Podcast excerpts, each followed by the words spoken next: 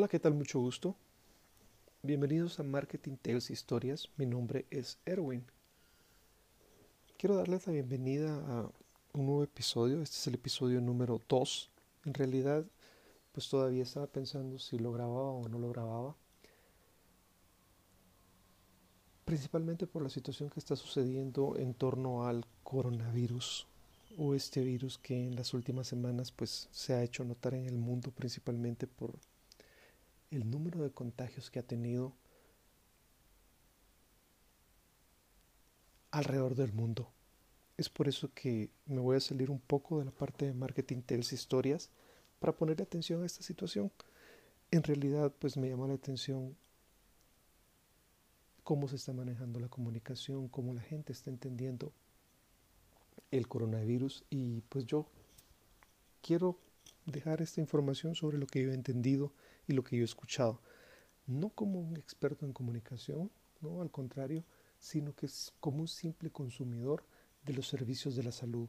Todos estamos interesados en cuidar nuestra salud y esto es muy importante porque la información ha ido cambiando y ha ido variando. Por supuesto que existe desinformación y yo no pienso contrarrestar esta desinformación o esa información con, con este podcast. No, al contrario, lo que se trata es poder hacer un resumen de lo que yo estoy entendiendo y qué es lo que estoy haciendo para buscar más información. Recuérdense que esta es una situación a nivel mundial. Muchas veces nos quedamos con la información local y ahora con todas las herramientas que tenemos acá en el Internet podemos salir y buscar información de primera mano, de primera fuente. Si nos estamos adelantando y nos estamos contagiando y, tenemos pánico por, por, por esta nueva información que está saliendo, eso cada quien lo va a definir. Estamos hablando de una etapa de prevención. Aquí en los últimos años en mi país, Guatemala, hemos estado escuchando sobre la necesidad de salir del tercer piso o nivel de, de salud, que es la etapa donde normalmente la gente se cura, y pasar a darle importancia a los primeros niveles de la atención en salud. Y eso es básicamente prevención. Así es como lo estoy entendiendo. Quiero empezar con algo que me llama la atención. A nivel internacional, pues hay organizaciones que se dedican al cuidado de la salud. En el caso de Guatemala, nosotros somos de habla hispana, estamos hablando en español, somos parte de América Central, somos parte de América, somos el puente entre América del Norte y América del Sur. Somos el istmo centroamericano que une estas dos grandes regiones con una gran cantidad de personas. Somos una escala obligada muchas veces entre el traslado de personas entre Norteamérica, conformado por Estados Unidos, Canadá y México, y toda la parte sur, con varios países muy grandes y muy poderosos también. Entonces, hay una organización panamericana de la salud es interesante porque lo primero que me encuentro acá es que en realidad los coronavirus o COV no son nuevos. Son una gran familia de virus que causan enfermedades que van desde el resfriado común hasta enfermedades más graves. Entonces en realidad esto es algo que ya el mundo ha venido trabajando y ha venido conociendo He buscado información en la página de OPS, Organización Panamericana de la Salud. En la dirección es paho.org, donde muestra diferentes epidemias en, en el mundo desde el año 2012 hasta la fecha. Y es bien interesante porque uno encuentra países que han sido afectados donde uno entiende que es el calor el que pues permitiría reducir la amenaza de este tipo de virus. De hecho, inicialmente así es como yo lo entendí. Y acá en mi país ha estado en los últimos días cambiando el clima. Y hay una situación entre frío, calor, y todo va cambiando de acuerdo a la hora del día. En la mañana amanece muy frío, en la tarde hace mucho calor y posteriormente se vuelve a poner frío por la noche. Pues es el ambiente propicio. Adicionalmente acaba de ingresar un frente frío, entonces eso alteró todo clima que ya estaba, que se estaba poniendo muy caliente. Estamos saliendo de la primavera acá en, Guatemala. No son muy marcadas las, las estaciones de, del clima. Sin embargo, pues me llama la atención que países como Arabia Saudita, que en mi mente son mucho, son de mucho calor, pues han sido afectados durante todo ese periodo con diferentes tipos de coronavirus. Hay algo que hay que ponerle atención porque, según yo, en un par de semanas, cuando entre el verano, pues esto se acababa. Okay. Entonces, ¿qué es lo que estamos enfrentando actualmente? En realidad es coronavirus, le llaman COVID-19. Me imagino que por eso es el 19, porque es una evolución de lo que se ha conocido. Sin embargo, la característica principal es que se ha regado por todo el mundo a una velocidad pues bastante rápida y lo más importante es que este gripe o una gripona, como le dijeron por acá en, el país, es que sí es susceptible de ser mortal. Las gripes, como nosotros las conocemos, pues es un par de días tirados en la cama, es un virus y sale, así como entra al cuerpo, sale de tu cuerpo. Sin embargo, este sí es susceptible de pues complicaciones principalmente con las personas de mayor edad, porque ese es el grupo objetivo que más está siendo afectado. Las personas que tenemos que cuidar, normalmente nosotros de jóvenes o la gente más joven que nosotros, pues no anda pensando en ese tipo de situaciones. El problema es que si se asocia con una gripe, pues ellos son expertos en quitarse las gripes. Van de echarse un par de tragos hasta meterse a un sauna. Entonces, en realidad la dimensión se está perdiendo. Es un virus que es uh, diferente a lo que estamos enfrentando. Como todos sabemos, empezó en la ciudad de China. En el momento hay 80 mil casos. En Italia, eh, que es el segundo país más afectado después de la región de China, hay 15 mil.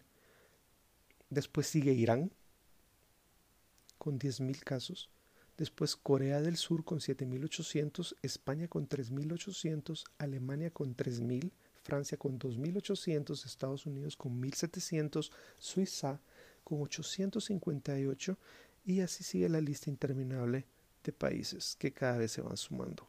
Guatemala el día de ayer reportó su primer caso y a raíz de eso pues se toman las medidas que obviamente impactan toda nuestra vida. Estos datos que les acabo de leer están actualizados al 13 de marzo del 2020. Los datos están actualizados a las 12 con 33 horas. Existe una página donde ustedes colocan o pueden colocar estadísticas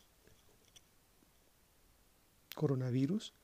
La página es es estatista.com. Es una de las referencias o páginas de estadísticas a nivel mundial. Ustedes pueden encontrar ahí información que les interesa de casi cualquier industria que pueda tener números para ser registrados. Entonces, eh, la página es es.estatista.com y se están reportando los casos o el estado de salud del coronavirus o la situación que está sucediendo en el coronavirus como COVID-19 en la página de Salud e Industria Farmacéutica. Ok. En el caso de Guatemala, pues muchas de las personas que están dando información definitivamente todavía siguen siendo los noticieros. En el internet pues están rankeados los canales y pues uno de los medios más prestigiosos. Ustedes pueden encontrar ahí la información. Sin embargo, hay otra información que no está llegando probablemente al país o que la gente no está enfocándose todavía en ese momento. Sucedió algo muy interesante, no solo acá en mi país, sino que también en otras regiones del mundo, donde la gente se abalanzó a los supermercados a abastecerse de papel toilet algo bien interesante porque tengo entendido que el coronavirus no da diarrea. Sin embargo, a nivel de comunicación, para mí es importante conocer de dónde la gente está sacando esa información, cómo está llegando a la conclusión de que tiene que prevenirse comprando papel.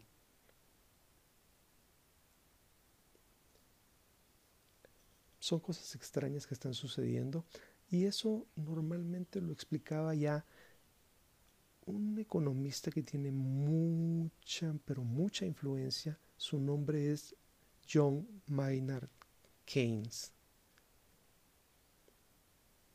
Este es un economista de Inglaterra, eh, muy famoso principalmente para la gente que hace eh, gobierno.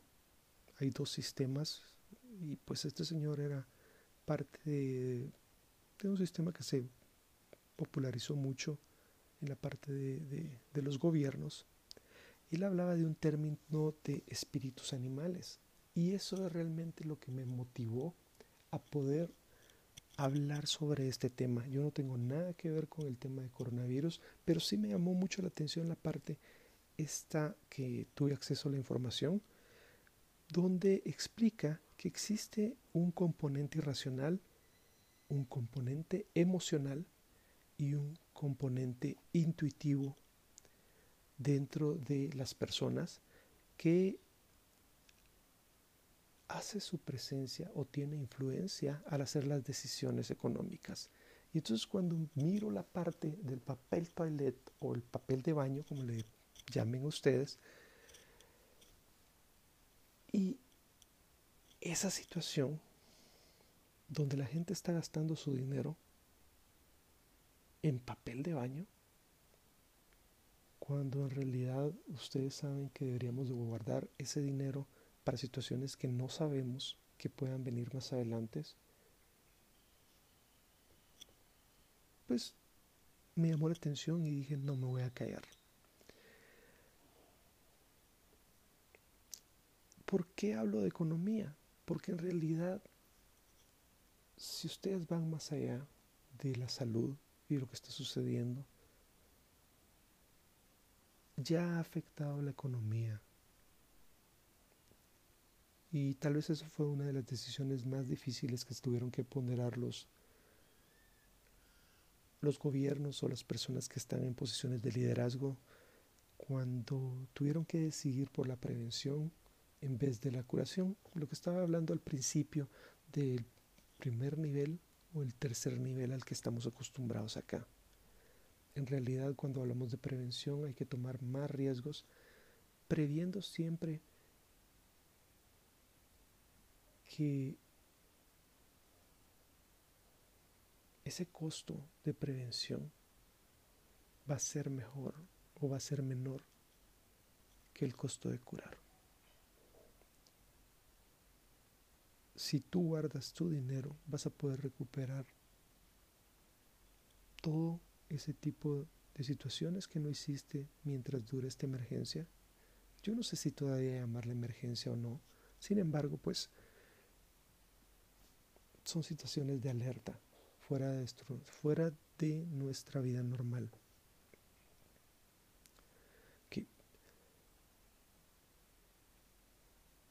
En el caso de Guatemala, lo último que se hizo es que la educación fue suspendida durante 21 días, tanto a nivel público como privado. Esto les estoy hablando de una conferencia de prensa que se dio el día sábado a las 4 de la tarde. Yo estaba por lanzar el, podcast de esta semana, siguiendo la continuidad de los programas, cuando no me sentía bien, en realidad no me sentía bien. Le estoy poniendo atención a toda esta información y estoy tratando de entender cómo de alguna manera podemos hacer llegar mejor el mensaje a la gente. Porque no se trata de la gente que tiene acceso al Internet, o cierto grupo de gente que puede permitirse la información. La idea es poder llegar a más personas. En el caso de, de los eventos o los espectáculos, se prohíben las reuniones de más de 100 personas Y algo muy importante que impacta acá es que estamos por entrar o ya estamos en plena cuaresma. Vamos hacia la cuaresma, la Semana Santa. Somos muy religiosos en este país y por el momento se han quedado suspendidas las procesiones y todas las celebraciones religiosas. Eso incluye a las dos uh, iglesias que participan acá, tanto la católica como la protestante. Y también les hablo de algo importante que es muy popular en nuestro país, las ferias patronales, que sí son una fiesta, pero al final su origen es la celebración de los santos o de los patronos del pueblo, que están representados por imágenes religiosas o personalidades religiosas. Los eventos permitidos están los eventos deportivos están permitidos, pero deben realizarse siempre a puerta cerrada. Esas son parte de las situaciones claves que hay que tomar. Otra de las situaciones claves es que todos los sistemas de salud se han logrado integrar por primera vez. No recuerdo otra ocasión que haya sucedido esa situación y menos en la parte de prevención. El Instituto Guatemalteco de Seguridad Social, los hospitales públicos y tengo entendido que también los hospitales privados van a tener que recibir a estas personas, van a tener que estabilizarlas y después trasladarlas al sistema de salud para que sigan su tratamiento. En el caso del Instituto Guatemalteco de Seguridad Social, Instituto Guatemalteco de Seguridad Social X, ellos van a ser recibidos aunque no estén afiliados o que no tengan acceso a seguridad social.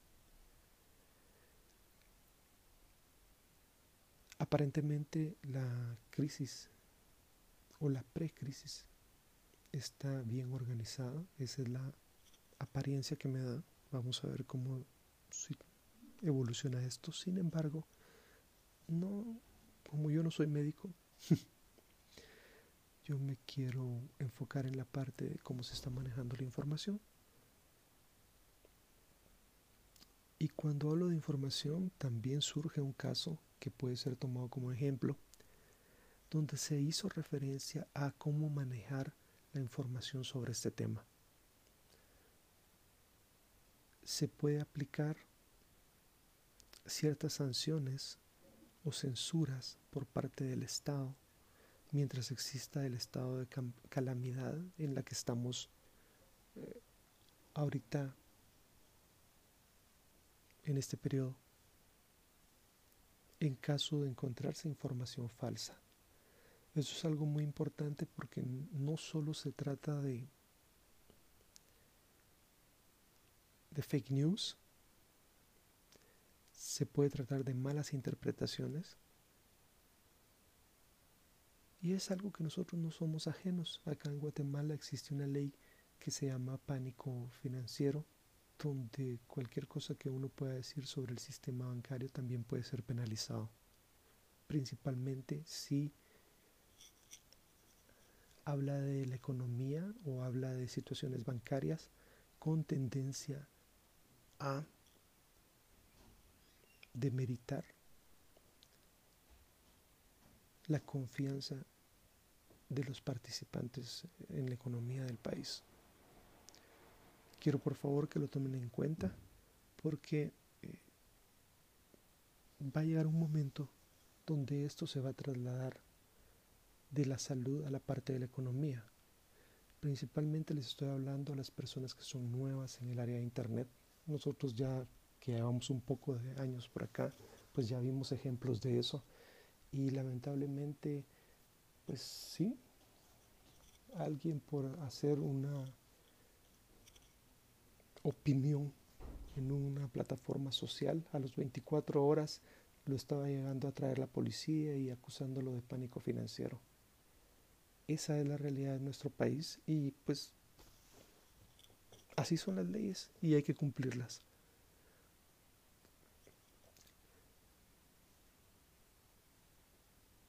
Esto es un poco de lo que les puedo hablar como les comentaba, los países donde tengo conocimiento de que se viene dando estas epidemias del coronavirus hablan de Arabia Saudita, de los Emiratos Árabes, de la República de Corea,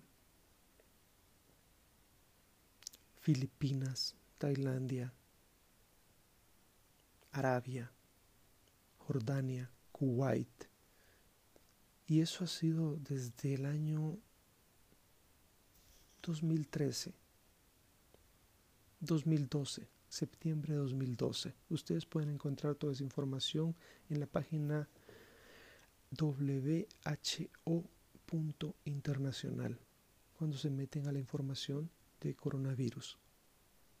Ok, por favor, hay que aprovechar, ya que nos mandaron a nuestras casas en 21 días, dicen que en 21 días es suficiente para cambiar nuestros hábitos. Yo quiero proponer dos cosas. La primera es que la gente pueda colocar su granito de arena para parar el coronavirus. Granito de arena para coronavirus. La idea es concientizar a la gente que cada uno de nosotros somos el responsable de poder disminuir la velocidad en que el virus se puede propagar. De eso se trata quedarte en casa. Si tú tienes contacto con personas mayores, en este caso tus padres, tus, tus padres ya son personas que tienen una edad avanzada, pues en realidad que tú hagas tu vida normal, puedes ponerlos en riesgo.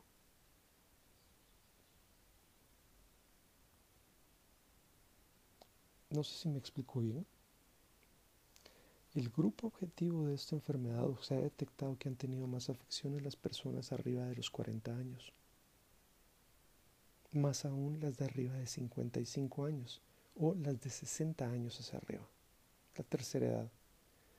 Si tú tienes en contacto, pues, o si tú tienes contacto con alguna de las personas de esta edad, aunque tú puedas estar haciendo tu vida normal y decidas hacer tu vida normal, en realidad por contacto podías estar trayendo el virus a casa. Esa es una de las situaciones. Otra de las situaciones es, ya que vamos a estar en casa, aprendamos a hacerlo desde casa. Estamos acostumbrados a ganar dinero ocupando nuestras horas de trabajo porque nuestro sistema de pago es horas de trabajo. En otras latitudes hay otros sistemas, sistemas por productividad. Tú ganas lo que produces, tú ganas lo que contribuyes a crear valor. Y el Internet es una herramienta muy importante para cambiar ese paradigma principalmente para países pequeños como en el que yo estoy, países como Guatemala, donde a veces el mercado es muy pequeño o es muy cerrado o es muy competido. Y si tienes algo bueno, un producto y evaluado, puedes salir hacia el exterior. Y solo es necesario que aprendas a mostrarlo, Eso sí tiene relación directa con el proyecto Marketing Tal, Tales Historias o Marketing Tales Historias. Aprendamos. Busca información sobre cómo mostrar tu producto, sobre cómo vender mejor tu producto, cómo posicionar mejor tu producto en las redes sociales. Otra de las situaciones también que, me gustaría pues tomar como idea, y eso es idea para mí, cuando yo hablo de ideas, muchas veces estoy hablando algo que me gustaría hacer a mí, es aprovechar estos 21 días para cuidar mejor mi cuerpo, hacer el ejercicio que por X o Y razón he dejado de hacer durante mucho tiempo. Y pues una de las técnicas principales que he encontrado es cambiar lo que como.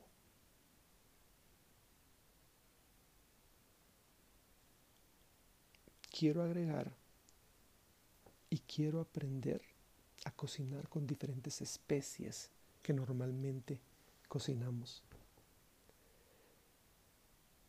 Los sabores cambian y en 21 días el paladar se puede cambiar. Lo que antes no te gustaba, te va a gustar. Y eso es lo que normalmente nosotros pagamos cuando vamos a otros países o pagamos en restaurantes por conocer y aprender sobre las experiencias de otros lugares. Las especies están disponibles en nuestros centros de abastecimiento, ya sea que lo hagas en un autoservicio, en un supermercado o en un mercado cantonal. Normalmente está una serie de especias y uno solo las mira y mira los colores y a veces pregunta qué es y siempre termina comprando lo mismo porque creemos que ese es el sabor que nos gusta y que ya estamos acostumbrados. Entonces, parte de este reto de 21 días, pues, está cuidar el cuerpo. La primera acción es probar nuevas especies. La otra actividad es hacer ejercicio y cuidar a las personas mayores. Yo con esto quiero terminar este episodio número 2 de Marketing Tales Historias. En realidad es algo que no tenía en mente, sin embargo creo que es importante que la gente lo pueda escuchar. Si a ti te parece esta información, si crees que puedes ayudar a alguien, compártelo y aprendamos juntos.